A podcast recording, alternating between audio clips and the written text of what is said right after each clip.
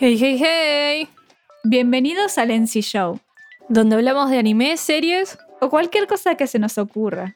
Mi nombre es Charlie D. Queen Y yo soy Nat Lazul. y hoy vamos a hablar sobre Kageyama. de Haikyuu. Nosotras ya hicimos un programa acerca de Hinata y su desarrollo, así que nuestra siguiente parada es el protagonista de la historia, Kageyama. Eh, vamos a básicamente hablar sobre su desarrollo como personaje a lo largo de toda la historia, cómo va evolucionando, tanto a nivel técnico como como persona, como personaje, como... Bueno, ya entendieron. Sí, sí, sí, así es. Eh, va a ser un análisis muy parecido al que hicimos de Hinata. Vamos a ir por los momentos que consideramos más importantes dentro de su desarrollo, que fueron claves para que su personalidad y como jugador dentro de la historia vayan avanzando. Sí, habíamos pensado llamar eh, el programa del rey tirano al rey de la cancha, lo cual suena bastante cool. es que es cool, Kageyama es cool. Es el Todoroki Nah, de Haikyuu. nah, nah, nah, nah, nah, nah, nah, nah, nah, nah, nah, nah, nah. No, no, no, no. Todo lo que es un personaje muy diferente, todo traumado por su vida de mierda. Kageyama no está traumado. Es autista. No, mentira. Eh, no, mentira. Puta. No, es que literal en Twitter tienen en un, eh, un headcanon donde es autista. Literal. ¿Qué? Y lo, y lo consideran tipo orgulloso de que el, es, el pibe sea autista. Ah, no, pero ¿qué le pasa? tanto, tanto. La gente rarita de Twitter. La gente rarita de Twitter. Bueno, eh, como ya dijo Cherry, nuestro programa se va a llamar Del Rey Tirano al Rey de la Cancha y vamos a enumerar las distintas, eh, los distintos momentos en los cuales Kageyama hace un clic. Y vamos a empezar por el principio, porque por donde, si no por donde empezamos, ¿no? Claro. Básicamente, cuando Kageyama aparece por primera vez Sí, en el partido contra Hinata, en la secundaria baja es, sí. si no me equivoco. Eh, ¿Cómo se llamaba? Eh, la secundaria, ya no me acuerdo. La de, la de Hinata no me la acuerdo, creo que era Yuki Gaoka o algo así. Y la de Kageyama es Kitagawa Daichi. Kitagawa Daichi. Eso. Bueno, tienen ahí su enfrentamiento y podemos. Es como el primer vistazo que tenemos de Kageyama. Por más de que está visto desde la perspectiva de Hinata. Es el. es, eh, cuando empezamos a ver un poco por dónde va el personaje de Kageyama. eh, y cómo es su relación con sus compañeros de equipo. Y esto va a ser muy importante porque el problema de Kageyama no va tanto por una cuestión técnica ni nada parecido, sino que es por cómo se relaciona con sus compañeros de equipo. Así es. Eh, lo primero que vemos de Kageyama es que Hinata literalmente lo ve como un rey. O sea, pasa al lado de él y ve la capa y la corona. Pero después se lo encuentra en los baños, enseguida se nota que es un pendejo malhumorado eh, y mala onda. eh, y que nada, obviamente Hinata le, le hace frente como diciendo yo voy a ganar y Kageyama no le cree, que hace bien en no creerle porque obviamente Hinata es horrible al inicio de la historia. Eh, así que en el partido Kageyama demuestra ser increíblemente bueno en el deporte para tener la edad que tiene, pero se la pasa gritándole a sus compañeros y sus compañeros quejándose de él. Sí, básicamente les, les es como que le- le ex- les exige a sus compañeros que jueguen y que realmente eh, pongan, o sea, jueguen en serio, porque ¿qué pasa? Ya al principio del partido, el equipo de Kitagawa, Kitagawa Daichi se dan cuenta que están contra un equipo que no está al nivel de ellos. Y hay varios de los compañeros eh, de Kageyama que como que se lo van a tomar tranqui, por así decirlo, y no van a esforzarse eh, porque no vale la pena, sería la cuestión. Y eso, la verdad que a Kageyama lo hace enojar. Claro, porque Kageyama tiene como que más adelante lo vamos a mencionar, eh, tiene como esta filosofía de vida de disfrutar a pleno cada partido. Aunque estés contra un equipo súper profesional y súper difícil de vencer o estés contra un equipo de nivel bajo. Es como, porque Kayama disfruta el deporte por lo que es y no por el ganar o por si es más fácil o ser como diciendo, bueno, no me esfuerzo tanto, Kayama siempre da el 100%. Y básicamente le exige eso a sus compañeros. Además de que tiene una posición eh, como armador donde tiene bastante control de lo que pasa en el partido. Entonces, eh, que sus compañeros no le respondan va a afectar la manera en la que él juegue también. Entonces es como, hay como una fricción y un tironeo y la verdad es que no es que les dice amablemente, che chicos, pueden ponerse las pilas, no.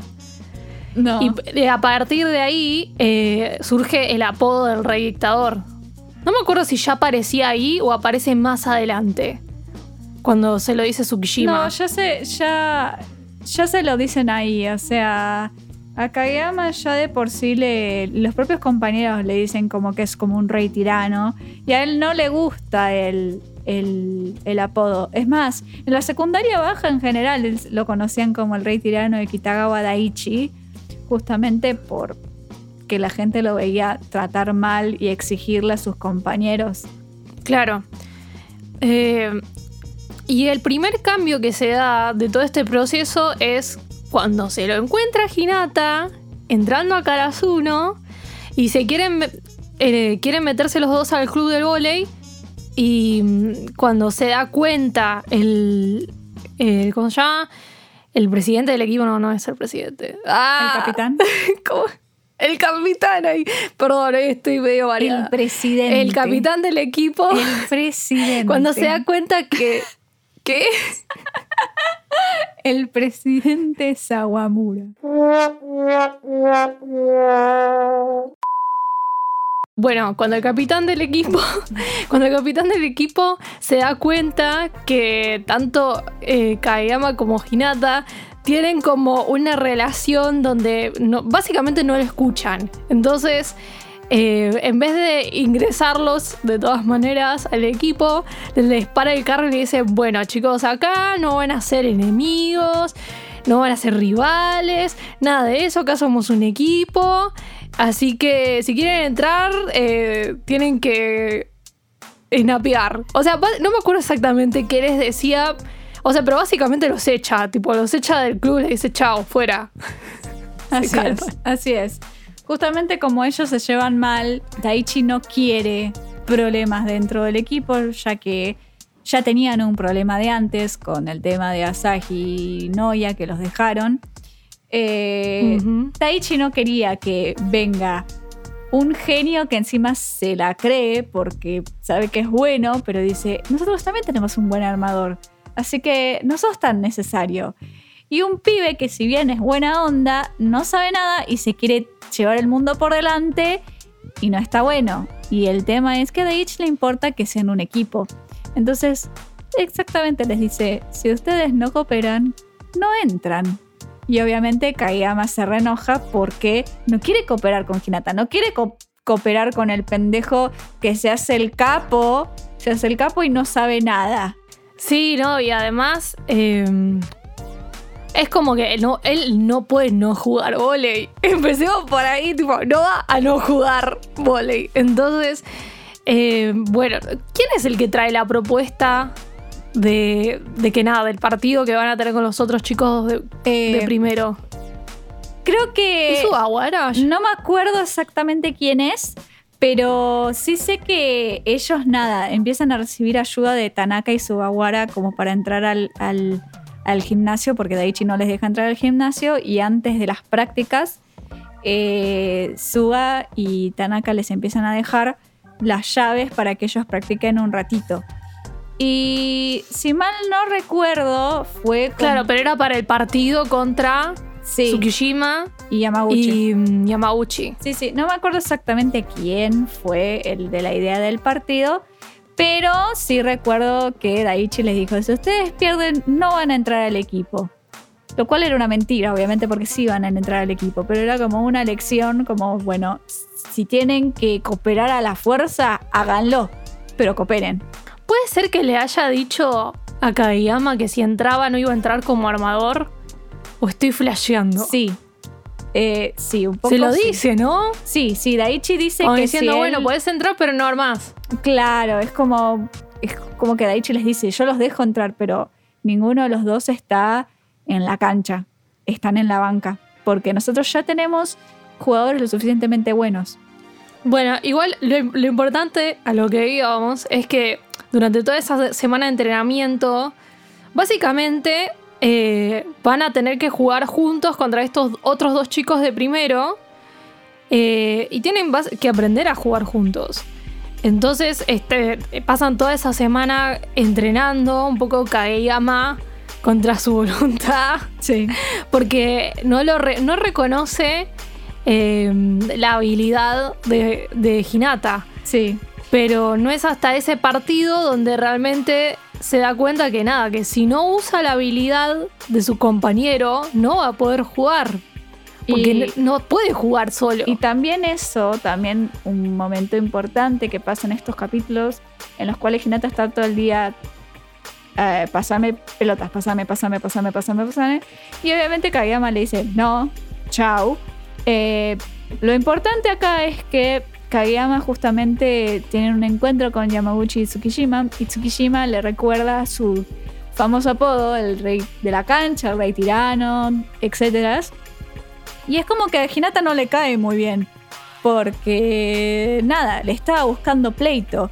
Y en el fondo Kageyama sigue con ese problema de que sus compañeros en Kitagawa Daichi, antes de entrar a Karasuno, antes de terminar la secundaria baja, le dejaron de jugar con él y literalmente lo pusieron en, en la banca porque nadie quería jugar con él. Entonces todavía tiene como ese miedo. eh, y Hinata es el que le dice, acá estoy. Y es como que ahí pierde también un poco el miedo. Digamos que Hinata apareció en el momento adecuado para Kageyama. Sí, Básicamente. Sí, totalmente. Eh, y bueno, nada, tienen el partido, lo ganan, entran al equipo, bla, bla, bla, la historia sigue. Sí. El segundo momento que nosotros queremos marcar es la derrota de Karasuno contra Oba Yosai. Ya sabemos que hay un montón de cosas en el medio, vamos a introducirlo, pero bueno, como para poner el título de el segundo momento. La historia empieza a avanzar y Kageyama empieza a encajar cada vez mejor con el equipo, con Hinata, y enseguida se tienen que enfrentar contra Oba Yosai, que es donde están todos los ex compañeros de Kageyama, tales como Iwaizumi, Kunimi, Kindaichi y Oikawa, que Oikawa es el otro gran armador de la historia, va, uno de los grandes armadores de la historia, em, que es el Kageyama lo tiene como su rival principal y como su eh, modelo a seguir.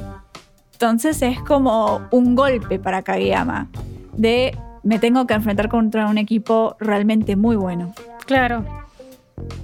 Y bueno, durante ese partido, o sea, lo, lo importante es que ese primer partido lo pierden. Sí. Y es un golpe para Kageyama porque durante todo, o sea, durante todo el, el torneo, se, es como que se habían dado cuenta que estaba funcionando el quick, que es la técnica que están haciendo con Hinata, pero es en este partido con jugadores que sí están un poquito más avanzados en el nivel, cuando se dan cuenta de que, bueno, ya cuando entienden por dónde va la técnica, y se acostumbran básicamente y ya lo pueden parar. Y es porque este quick depende 100% de Kageyama, eh, porque compensa todas las deficiencias técnicas de Hinata. Y para, para empezar, Hinata no está abriendo los ojos cuando está haciendo esto, lo cual no tiene sentido, pero no importa.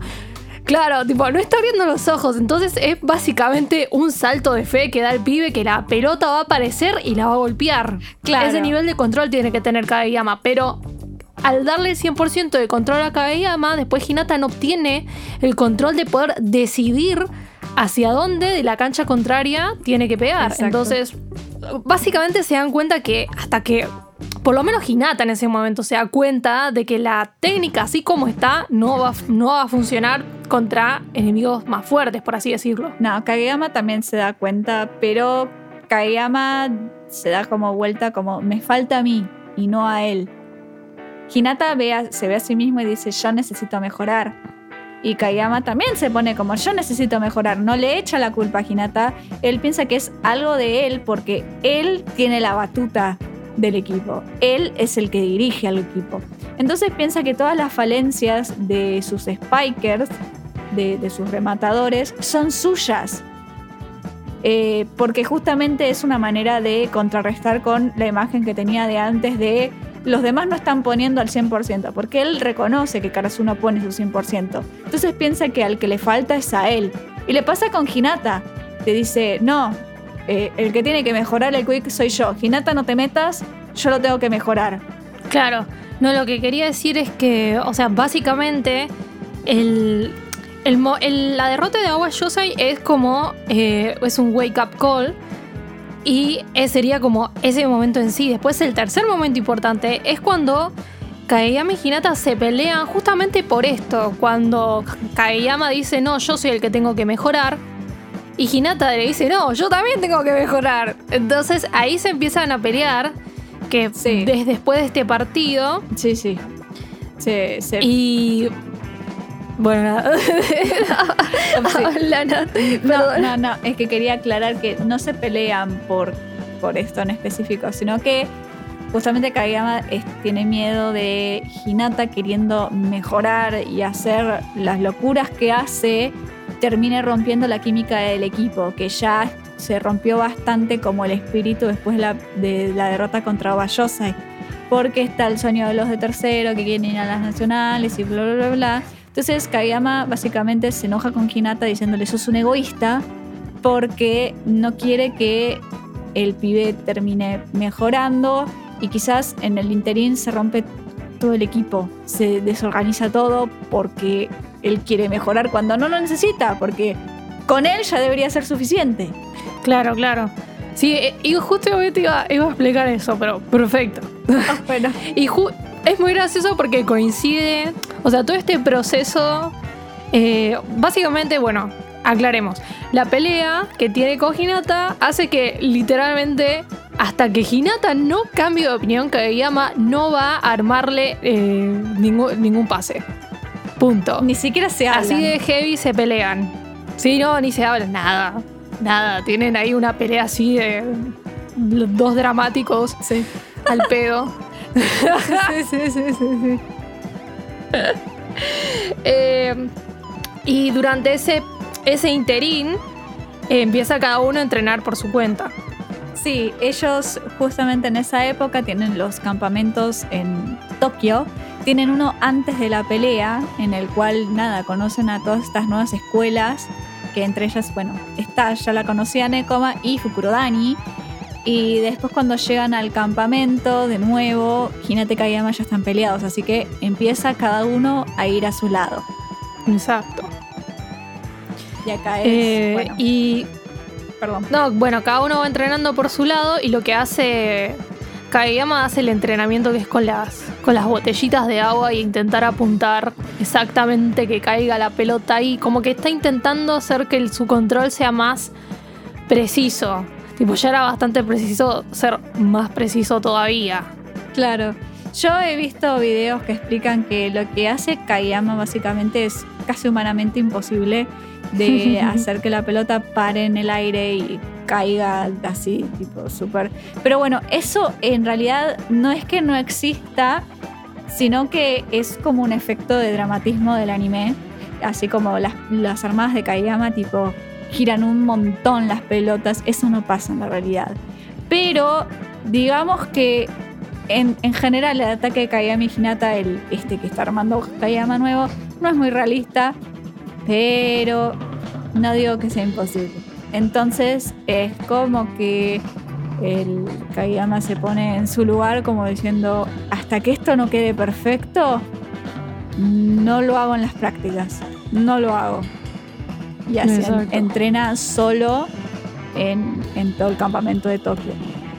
Claro, Lo que, justo lo que iba a decir es que todo el, el tema este de Hinata y Kageyama coincide con que el equipo está probando cosas nuevas. Entonces, eh, cuando van por segunda vez al campamento de Tokio, eh, es como que al principio el equipo está todo descoordinado y no, como Sí. que no pueden empalmar todo eso que, que estuvieron entrenando por su cuenta. Eh, y creo que para ese momento eh, Hinata y Kageyama llegan tarde porque tenían que rendir unos exámenes No, extras porque son dos el- boludos y reprobaron, ¿no? Esa es el- la primera vez que van a Tokio al inicio de la temporada. Un par de Ah. camps después van ya. Perdón. Perdón. Me confundí. Pero igual sí pasa que, les cuesta coordinar a todos hasta que empiezan a como a empalmar. Y básicamente Hinata es el que lo termina convenciendo a Kageyama de que le vuelva a hacer el pase y, e intentar poder Hinata aplicar lo que él aprendió, que es básicamente hacer el quick con los ojos abiertos y más o menos ver a dónde tira la pelota, ¿no? Claro. Eh, Hinata entendió que si él no ve la cancha y ve para dónde ve la pelota, eh, nada, nunca va a poder, no sé, evitar a los bloqueadores, nunca va a poder evitar que alguien reciba su pelota. Entonces eh, empieza a abrir los ojos. Y justamente es ese momento en el cual Kayama le dice, bueno, ya logra el quick, pero sin Hinata, es como solamente sin las botellas.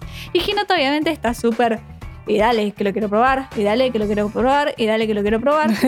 y Kayama está como, no, si lo hacemos ahora, eh, se va a cagar toda la dinámica del Va a salir mal. Claro que estamos todos empezando a engranarnos bien, que están los engranajes funcionando. No, no lo voy a hacer. Y Hinata lo mira amenazadoramente ya en el aire y le dice, ¿qué no lo vas a hacer? y, y lo empuja a Kageyama de una manera a hacerlo, que esto es algo muy importante, como Hinata lo empuja a lo largo de toda la historia a Kageyama a hacer cosas que él normalmente no haría. Y justamente esto, él estaba preocupado todavía por el quick, que si bien teóricamente lo tenía bien, no sabía que también iba a pasar en la práctica y no quería romper al equipo. Y, caía, y Hinata lo pinchó para ir adelante y salió bien. Y salió bien. Y en algún momento lo iban a tener que probar. Claro, pero no lo quería hacer en ese partido justo. No lo quería hacer durante el partido, básicamente. Claro. Bueno. Veremos entonces el. Ya cuando eso empieza a funcionar, es como que ese, ese momento termina. Claro. Y vamos al que sigue. Sí.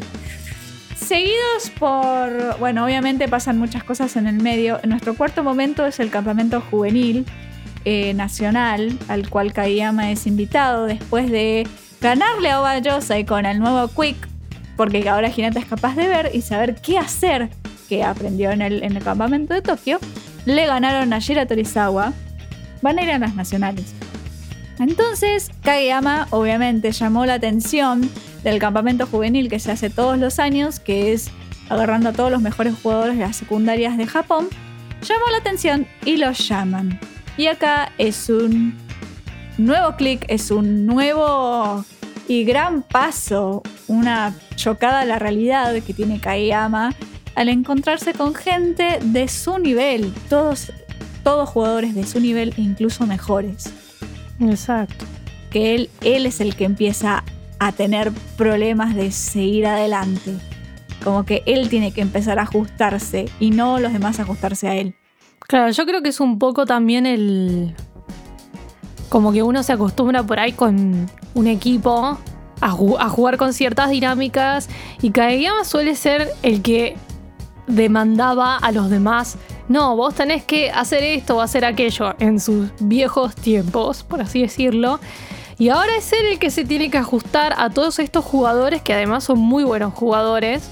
Y creo que lo otro la otra cosa importante que se da cuenta es que tampoco es el único gran armador que tiene Japón en ese momento. Así es, hace aparición el gran Mia Atsumu, mejor armador de las secundarias, que es un año más grande que él. Entonces, ya de por sí, Atsumu tiene un poco más de seria de, de experiencia, pero Atsumo también tiene una cosa que Kageyama no tiene, que es la personalidad.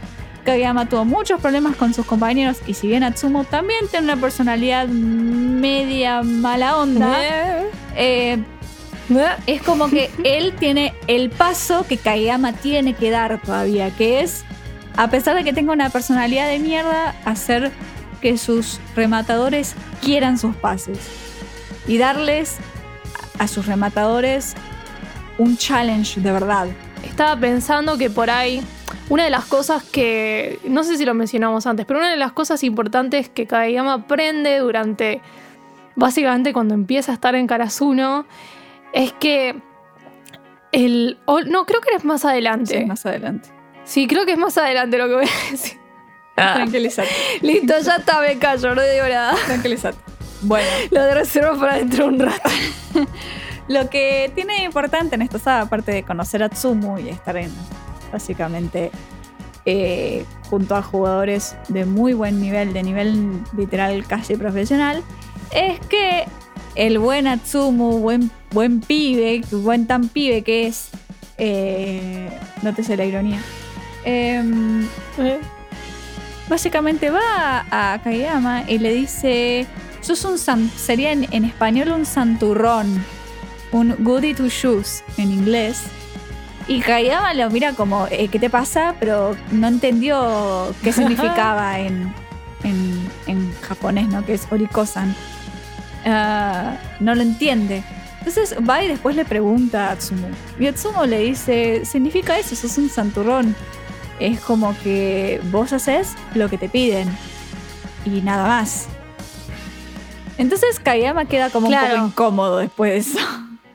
Claro, ahí, ahí está, ahí está. Entonces estaba bien lo que iba a decir. Ah, bueno, está bien. No, no, no. estaba bien porque una de las cosas que le hace entender Ukai cuando entra al equipo es que tiene que leer qué es lo que le, o sea, qué es lo que él puede pedir pedirle al equipo, como que no es tipo, bueno, te voy a tirar un pase a vos. Por ahí no es el mejor momento de tirarle un pase a tal compañero cuando veo que tiró varios que están mal y está como muy agitado y ansioso, como que tiene que leer el mood de lo que está pasando en la cancha, de cómo viene jugando cada uno, de cuánto le puede demandar, si está cansado o menos cansado, como que empiece a analizar esas cosas también. Sí. Y creo que el comentario de Atsumo también va a que, bueno, como que es como súper considerado con lo que le pide a los demás, como que no les va a exigir justamente eh, exigir algo que sea un poco más, justamente por el miedo que le quedó de cuando él exigía todo, o sea, le exigía a sus compañeros en Kitagawa Daichi y que no le, después no querían jugar con él. Exactamente. Creo que va un poco por ahí. Sí, sí, sí, que después se vuelve, se vuelve a ver cuando vuelve a Karasuno. Pero sí, es básicamente, o sea, encontrarse con nada, una pared enorme diciendo, bueno, ahora, ¿qué significa esto? ¿Qué, ¿Cómo me enfrento, no? Y así, este es un nivel de transición hasta nuestro quinto momento, que ahora lo van a agarrar Cherry, le voy a dar la palabra. Eh, pero básicamente Kayama vuelve a Karasuno y mientras él estaba entrenando, obviamente Kayama, de Kayama, eh, Hinata estaba en el otro campamento con Tsukishima haciendo el power-up de la historia y el resto del de Karasuno estaba entrenando por su lado, sus cosas nuevas, el saque nuevo de Asahi, de ver, de golpear en distinto tiempo con los bloqueadores, el saque de, eh, ¿cómo se llamaba? Kinoshita, el, mm. eh, el overhand de Nishinoya. Están como todos practicando algo nuevo. Entonces, se están preparando para los nacionales que son un mes. Entonces, eh, los profesores Uka y Takeda deciden hacer un partido de práctica con Dateco. Y ahí empieza el problema porque como están todos descoordinados y Kageyama viene de jugar con gente muy coordinada y muy capaz de adaptarse a las condiciones que le den, pasa a estar a un equipo que no es malo, pero es un poco pobre al lado de lo que estuvo por cinco días y claro, se empieza a desesperar que no se están poniendo al nivel al que se acostumbró. Claro. Y es como, Eso nos lleva básicamente al momento durante el partido donde Tsukishima le dice, ah, volvió el rey dictador. Sí. Y no le es- cae nada bien. Básicamente es porque Kageyama empezó a exigir, tipo, primero se peleó con, con, con Tsukishima como diciendo, dale, saltá, hacé y llega a donde yo te digo. Y obviamente Tsukishima se lo pone mal. Y después se enoja con, con... Primero se enoja con Nishinoya. Que le dice a Nishinoya tipo, estás en el medio, le grita. Y claro, todo el mundo se quedó como, ¿qué le hace gritando a Nishinoya? Nishinoya ya le estaba por pegar una piña. Y Nishinoya, como es muy inteligente, se dio cuenta que, ah, tenés razón, estaba en el medio. Perdón. Ah, de verdad. y después se enoja también con Tanaka y con Asahi. Y, y es cuando se enoja con Asahi cuando él dice, empieza a decir, salten más alto, vayan más rápido, hagan lo que yo les digo. Y ahí cae que está volviendo a hacer lo mismo que hacía en Kitagawa Daichi. Y Tsukishima tira la de, ah, acá está el rey que todos extrañábamos y queríamos. Y bueno, y ahí salta Hinata a defenderlo. A decir, ¿y qué yo debería tiene? defenderlo, sí. ¿Qué tiene malo? Sí, sí, sí, sí, sí. Y ahora vamos a nuestro quinto momento. Y- Claro, es este. Ya lo estamos narrando, Bueno, ese- este ya momento. sé, pero no le dimos el, el título. Sigamos una línea, loca. No, Me defendí, Nat. Chao. que sigamos una línea. no, sí, sí, pero como ya lo estábamos hablando. Bueno, perdón, me, me- me- me- me confundiste. ¿Qué quieres que haga? Deja de llorar, deja de llorar. Bueno, básicamente el momento donde Hinata le, lo vuelve a coronar el rey, pero esta vez bien. Ujú. Explícalo vos porque te lo acordás mejor. Básicamente en este momento. Está bien, está bien, no pasa nada. Básicamente en este momento, Hinata se acerca y dice: ¿Y qué de malo que Kageyama sea un rey? Digo, ser un rey es súper cool, es un apodo súper cool. ¿Cuál es el problema? Y después termina diciendo: Si no me gusta lo que Kageyama me dice, no lo voy a escuchar. Si no me gustó su tono, si no me gustó, no lo escucho y listo. Y claro, todo el mundo se quedó como. Eh... y básicamente. No es una mala idea. No es una mala idea. Y claro, todos empezaron como. Sí, no hay problema que nos digas las cosas, solo que a cada uno le puedes decir las cosas distintas. Están acá como diciendo, mira, me voy a enojar si me lo decís mal, pero te voy a escuchar. Daichi es como, tranquilo, me lo puedes decir, no pasa nada. Tsukishima como, no me gusta que me lo digas directamente, pero te voy a escuchar. Y Asahi le dice, a mí me gusta que me lo digas, pero de- decímelo más tranquilo, por favor. No me mates. Entonces, esta, No, no, no me hagas bullying. claro. Entonces, esta es la manera en que Karasuno le da, básicamente, le da la mano a Kageyama y lo acepta por cómo es realmente. Y es como, nos querés exigir cosas, hacelo. Pero sabe que no sos vos contra nosotros o sos solo vos. Somos un equipo. Entonces, hay maneras de pedir las cosas y hay manera de exigirnos las cosas. Y es ahí en el cual Kageyama le exige a Tsukishima, ya por palabras de Hinata, que Hinata le dijo, ay, cuando estábamos en el campamento Tsukishima saltaba más alto. Y básicamente Kageyama lo hace saltar más alto a propósito, para llevarlo a su límite. Sí, es como que. ¿Por qué no? Si podés, ¿por qué no lo haces? Claro, Básicamente. exactamente. B- Básicamente. Y creo que por ahí va un poco el comentario de Atsumo, ¿no? Era que justamente como que estaba haciendo lo que él creía que era cómodo para el equipo. Y es como uno tiene que contra- encontrar ese punto medio, ¿no? Claro. Siendo un armador de, bueno, ¿cuánto le puedo exigir a mis jugadores y cómo lo hago, ¿no? ¿En qué momento? ¿Cuál es el momento adecuado? ¿Cuándo tengo que decir, che, mira, este está muy cansado, no le puedo pedir más? Claro. Es como, es como estar dentro de la cancha, de- es como estar dentro de un ecosistema y tenés que estar muy atento a todo lo que está pasando dentro de, Sí. de tu equipo, ¿no? Sí, sí, sí, sí. Aparte. Es bastante complejo. Aparte es como que justamente, como decías, a Kageyama se mal acostumbró a darle lo que quieren a sus rematadores. Es como que, bueno, funciona bien con esto, listo. Y no arriesgarse por miedo, en el fondo. Pero como Karasuno lo aceptó, es como nosotros aceptamos tu naturaleza mandona y que pide cosas. Así que dánosla. Entonces, a partir de ahí es cuando decimos el punto de inflexión de Kageyama deja de ser un rey tirano y empieza a convertirse lentamente en el rey de la cancha. Exacto. Eh, y bueno, después pasaron cosas.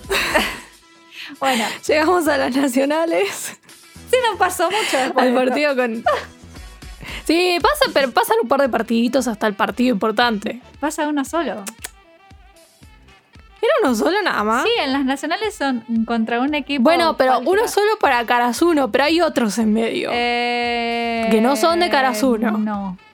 Bueno, entonces pasaron cosas en el manga. Pasaron No. cosas hasta el partido de Inarizaki. No, no, vos te estás confundiendo con el partido que tiene Nekoma. El partido que tiene Nekoma pasa durante el partido de Narizaki. Bueno, ¿en serio? Sí, Y no, pero en un momento no hacen como. Como que vos ves un poco del partido de. ¿Cómo se llama? Eh, Sí. Ah, de Fukurodani. sí, pero literal son. No sé si. No Bueno, pero entonces pasaron cosas. Bueno, Déjame llevar la contra, mujer. pero no pasa, tipo. no pasa tanto. O sea, es como pasan quizás siete minutos del partido de, Fukurodani. O sea. Nat lo único que hace es tipo intentar llevarme la contra a todos los programas. Vayan acostumbrándose a la. Perdón, perdón, ya sabes que si no peleo con vos me pongo mal. No, mentira. Bueno, lo importante es que empezó el partido de Narisaki y es el sexto momento de nuestra lista. Punto. Yay, explícalo. Ya que Nat siempre te llevo la contra, explícalo. Y si no quiero, Y pues se termina el podcast, se termina el programa, se termina todo. básicamente, el partido de Narisaki es importante para todo el equipo por muchas cosas, pero es como cuando Kageyama termina de encajar completamente su función en el equipo, todo esto que empezó desde que Hinata lo declaró el rey de la cancha y él empezó a, a sentirse bien en- entre qué es lo que le puede exigir a sus compañeros de equipo, fijándose qué es lo que está pasando y todo eso. Todo eso se termina como de acomodar, es como un engranaje interno de él que se termina de solidificar en ese partido. Así es, Básicamente. así es, así es. Porque es importante para los demás también por otras cuestiones. Sí, sí, sí, obvio. Pero es el partido en el cual Kageyama empieza como a. Aparte de ya tener lo que ya tenía, que era tener en cuenta eh, a sus compañeros y lo que les está pasando a sus compañeros, saber exactamente también los que les tiene que empezar a decir y cómo, cómo llevarlos a sus límites en el buen sentido. Que se ve claramente lo que, todo lo que pasa con Tanaka. Que Tanaka está súper, súper, súper eh, frustrado. bloquean todo el tiempo y se pone. Sí, frustrado. Y es como que en un momento a Kageyama, sabiendo cómo es Kageyama, que se va a enojar qué sé yo, le dijo Kageyama, tipo, no me pases más cosas. Y Kageyama le dice, pero Tanaka, sos uno, eh, sos un- el principal atacante del equipo. Tipo, tus ataques son muy importantes.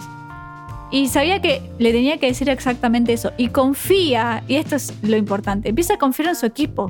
Porque él sabe y confía que Tanaka va a poner la cabeza en alto y va a hacer las cosas que tiene que hacer. Entonces, eso es como lo importante. Y Atsumo está todo el partido diciendo: ¿Qué mierda le pasó a este chabón desde el campamento hasta ahora? Pasó solo un mes. Es verdad. ¿Qué le pasó? Es verdad. ¿Quién le dio permiso para volverse así? Para volverse así de. de. como de codicioso. De hacer estas cosas locas. ¿Quién le permitió? Y todo este proceso así con de Kaeyama, con todos sus compañeros de equipo, eh, también lo vemos en el eh, partido con Kamomedai. Sí, en el partido de Nekoma también. En el partido de Nekoma creo que. Claro, el es todo como un proceso durante las nacionales Claro. que va el- haciendo Kageyama. Sí, el, el momento Como más poniendo en práctica todo esto. Sí, el momento más importante para mí es el de Nekoma, que va, el de Nekoma quise decir, el momento más importante dentro del partido de Nekoma es cuando le hace el pase full a, a Hinata y le da, que nunca lo habían hecho, o si se había hecho, no se había mencionado, y que le da literal el lugar a Hinata para hacer el salto que hizo al, al inicio del partido de Narisaki y le salió mal. Eh, es Claro. el, el paso como diciendo, acá está la pelota, llega. Ah, es, es el, es el pase ese que, que deja como la pelota suspendida en el aire y le da tiempo a Hinata a hacer la corrida para tomar impulso. O sea, es como que la deja suspendida y le da tiempo a Hinata a correr y rematar. Claro, es un pase súper alto y que le da tiempo al rematador para hacer carrera. Que lo termina, creo que, o sea, no es que lo, te- lo necesita hacer mejor, pero en el partido de Kamomedai lo deja aún mucho más claro. Porque lo- por todo lo- el tema de los bloqueadores de Kamomedai. Ujú. Sí, bueno. eh, está, es muy. Creo que lo que está bueno de que Kageyama se termina así como de adaptar al equipo es que eh, son en esos partidos donde empezamos a ver brillar un montón de fortalezas de los demás miembros. Así es, así es. Eso Está- eso está muy bueno. Está muy bueno y aparte está todo el tiempo demostrado que Kayama confía plenamente en su equipo. Y yo creo que el auge de ese momento es cuando pierden contra. Spoiler alert. Cuando pierden contra Kamomedai. eh, y Kageyama les dice: Me hubiese gustado llegar mucho más adelante con este equipo. Mm, Porque nada, obviamente los chicos de tercero se van a recibir y el equipo ya no va a ser el mismo. Pero es como que es el, es el equipo que le dio un lugar y sabía que podían hacer más. Lo sabía completamente. Entonces es como que un poco de pena le da no poder haberlos llevado más adelante en la competencia. Bueno, dejando todo el momento nacionales, básicamente, tenemos el siguiente momento, que es un, saltito bastante grande. Nos estamos salteando todo el time skip y todas las, toda la parte donde Hinata está en Río. Que tampoco Porque es mucho. literal pero- de Kageyama no sabemos nada. O sea, Durante lo- todo ese momento solo que está en Río jugando. Sí, es lo único que sabemos que estuvo en las Olimpiadas del 2016. O sea, ya nos dejaron en claro que Kageyama es un turbio de mierda que estuvo en las Olimpiadas del 2016 y le metió cinco saques serveis ace a Francia. Ya es como mierda, señorito.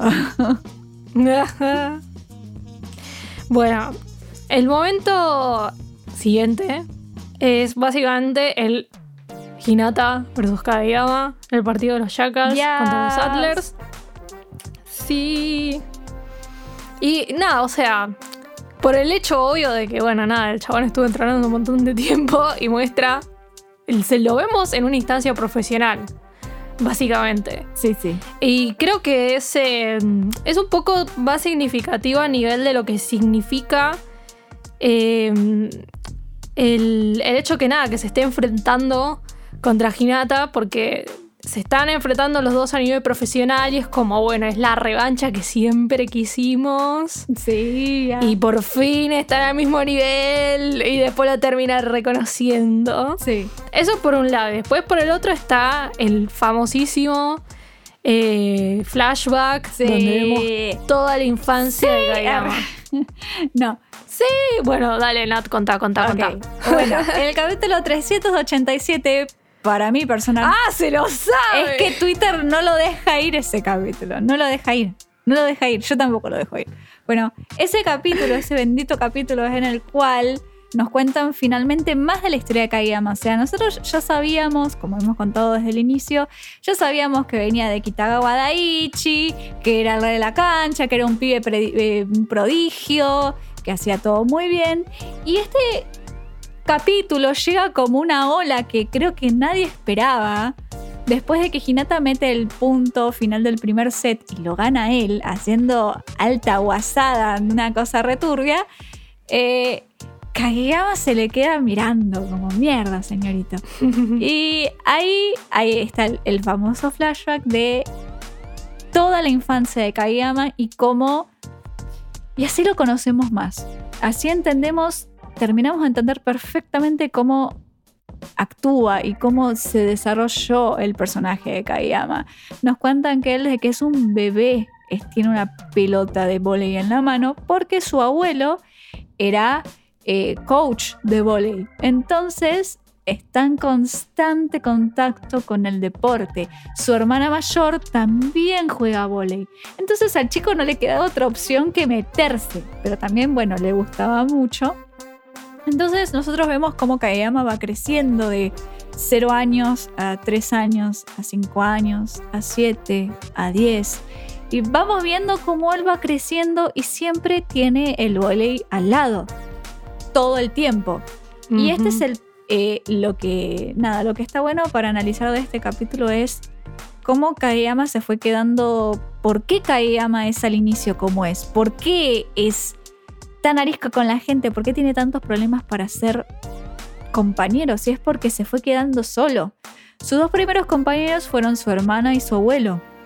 Y su hermana, cuando él más o Sí. menos tiene seis años, su hermana deja de jugar porque es una regla en el equipo del, de volei femenino tener pelo corto. Y su hermana no quería cortarse el pelo corto, así que deja de jugar. Es que a su hermana tampoco le interesaba tanto el deporte en el, en el fondo. Eh, y la salud de su abuelo se empieza a deteriorar. Y es como que solo le queda el abuelo ahora, porque sus amigos del colegio le dicen como, ah, eso es re aburrido, no querés jugar juegos, qué sé yo, y Kageyama está todo el día con el vóley. Entonces, eh, justamente empieza el problema de que el abuelo cada vez puede estar menos con él, porque está medio mal de la salud. Y básicamente, al final, Kageyama más o menos para la época en la cual está en Kitagawa Daiichi, consigue otros dos nuevos compañeros para ver y estar con ellos, que son Iwaizumi y Oikawa. Pero todos sabemos lo que le pasa con Oikawa, que Oikawa se enoja con él, le tiene bronca porque es un prodigio y Oikawa es una persona normal, lo cual es una mentira. Kageyama no es un prodigio. Tiene una pelota de que tiene dos meses en la mano. Claro. Entonces. Creo que es uno de los momentos más humanizantes Sí. de personaje. Súper. Porque es como.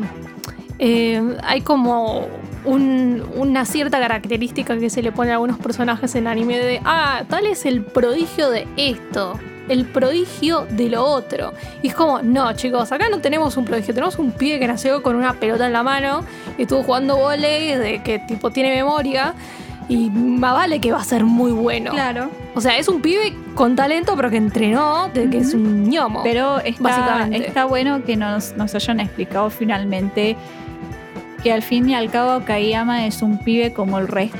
Solo que él le metió muchos más años y mucho más entusiasmo. O sea, si vamos al caso, Atsumu no tiene ni la mitad de los años que tenía Kageyama con la pelota encima y sin embargo era muy bueno también, pero era porque sentía pasión por el deporte, real pasión. Y es justamente algo muy destacable del, partido de los Jackals contra los Atlas, que pasamos por todos los personajes y vemos como su camino, ¿no? Pero justamente yo creo que el de Kageyama es, para terminar el capítulo, es el más importante porque al final su abuelo fallece y se queda solo, completamente solo. Vos lo ves que está jugando solo, le pide a los compañeros jugar y ellos no quieren. Está solo, está solo, corre solo, ve los partidos solo, saca solo. Y es una soledad terrible que te abre, que nosotros teníamos como una idea de que Kageyama estaba bastante solo, pero realmente no sabíamos de la tragedia inicial, ¿no? Claro. Y lo que más rescato de este, de este capítulo, que yo creo que nos dio a todos un 360 de Kageyama, no solamente todo lo dicho anteriormente, sino que hay una escena en la cual muestra todo el, todo el camino de Kageyama de que su abuelo fallece, que intenta entrar a Shiratorizawa, que era el colegio del abuelo, y no entra, termina entrando a Karasuno, pero cuando entra a Karasuno encuentra a alguien que sí estaba ahí para él, que es Hinata, y deja en claro que Hinata también era importante para Kayama y no solo Kayama para Hinata en cuanto al deporte. Que Hinata es igual de importante para él, porque marca una etapa en la cual él vuelve a tener un compañero, aunque sean rivales. Sí, básicamente encuentra como con quién compartir su pasión por el volei. Sí, sí, sí, sí. Es eh, esto último y te dejo hablar porque pobrecita. Eh, no, que en el, en el durante el capítulo, el abuelo, cuando Kageyama tiene más o menos 11 años, le dice que, vio un partido y le dijo, te estuviste contuviendo, eh, ¿verdad? Y le dice, sí, ¿por qué te contuviste? Y Kageyama le explica que básicamente no quiere que el partido se acabe tan pronto, porque nada, él está como un nivel muy avanzado para el resto de los nenes. Y básicamente el abuelo le dice que no, que él tiene que disfrutar los partidos al 100%. ¿Por qué? Porque cuando él se vuelva realmente bueno, alguien aún mejor lo va a encontrar.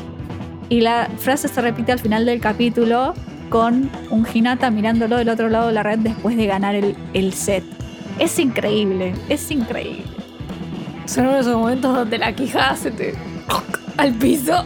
Sí, aparte las caras. el manga. Las caras que ellos Ay, cuando lo animen. Ay, cuando lo animen. Cuando lo animen vamos a morir. Yo voy a morir. Sí, sí, sí, no, no de otra manera. O sea, literal, toda la gente que lloró por este capítulo va a llorar el triple. Porque le vas a sumar música, animación. Eh, vamos a morir todos. Todos vamos, a morir. Vamos a ripiar. Sí. Bueno, dejando el momento emotivo atrás, vamos al último momento importante. que es básicamente. Em, es como el cierre de ciclo. Cuando en el, último, en el último capítulo nos presentan al equipo olímpico de Japón. Y en el equipo olímpico de Japón está Hinata, está Kageyama y un montón de otros personajes re importantes. Pero es como el cierre de ciclo para ellos dos eh, básicamente porque, bueno, llegaron a ser rivales en los eh, Jackals versus Adlers. Acá vuelven a ser compañeros. Porque nada, o sea, todos los equipos del todos los juegos del equipo de Japón van a ser juntos siempre. Y después también nos enteramos de que ellos tienen contratos con otros equipos profesionales de otros países. Entonces sabemos que su relación como eh, rivales y como compañeros va a seguir estando. sí, y bueno, también llegaron como el culmine de su carrera, ¿no? No, sí. como jugadores olímpicos. Claro. Es más, en el partido del al final del partido de los Jackals contra los Atlas, ellos dicen, bueno, vamos la pelea, no me acuerdo, 1033 a 1000, una cosa así. Y Atsumu y Bokuto, que están ahí, están como, ¿ustedes están contando sus peleas? desde la secundaria. y le dicen, sí, estamos eh, juntando tipo desde que nos conocimos hasta ahora, qué sé yo. Y es como que Atsumu se ha vuelto y dice, yo no puedo lidiar con esto. Yo no puedo lidiar con esto. Eh, pero es como que ellos, justamente como dijo Cherry, el ciclo de ellos siendo rivales se cierra en el partido de los contra los Atlas, pero realmente no se cierra. Porque ellos y, Kayama está en un equipo de Italia y Hinata en uno de Brasil. Y llegan al campamento internacional, sería de, clubes de volei, y llegan a la final. Y son de nuevo ellos en contra, pero al mismo tiempo están en el equipo nacional juntos en las Olimpiadas. Exacto. Y es algo muy lindo que el manga da a recalcar de que empieza como recitando, diciendo Haikyuu, que en japonés significa volei, significa un, un, deporte que es pasar la pelota de un lado a otro y es como que va narrando eso y al final culmina con ellos volviendo a hacer su famoso quick. Es más, los, los presentadores de las Olimpiadas lo están diciendo así porque ellos eran compañeros en la secundaria y no sé qué. Y es como que todo termina cobrando sentido para, para los dos, especialmente para Kageyama, ¿no? Porque finalmente tiene esa persona a la cual su abuelo le dijo que iba a ser su rival y la persona que lo iba a encontrar y que iba a ser mejor que él. Y al mismo tiempo tiene ese compañero que se quedó solo y que lo acompaña y tiene esa misma pasión que él como la tenía su abuelo. Entonces, nada, es algo muy lindo. y colorín colorado. No, mentira. Colorín colorado, este Kageyama se ha terminado. Dead, boom, rip. ¡No! Pobrecito, tiene 25 años, no me lo mates todavía. No, todavía no. Todavía no, todavía le queda, todavía le queda. Sí, aparte está, está, está muy bueno porque cada vez sacan más cosas aparte del manga, como hace en, en febrero creo que fue.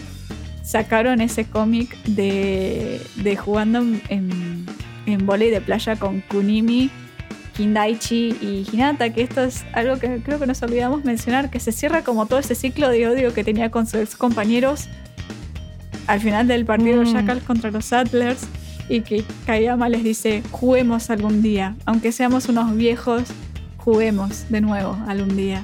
Es algo muy lindo, es como realmente maduró y su personaje terminó de cerrarse de una manera hermosa. Y bueno. Ya está. No hay, nada, no hay más nada para contar. Se terminó Haikyuu. Terminó el camino de Kageyama. Bueno, espero que les haya gustado. Eh, vamos a seguir sacando contenido relacionado a anime, series o cualquier cosa que se nos ocurra. Badams. Estén pendientes. Y. Y. Y. y chao. No. bueno, como dijo, Adiós. como dijo Cherry, gracias por escucharnos y esperen otro análisis de personajes de Haikyuu porque tenemos más. Sí, se vienen, se vienen. Bye bye. Adiós.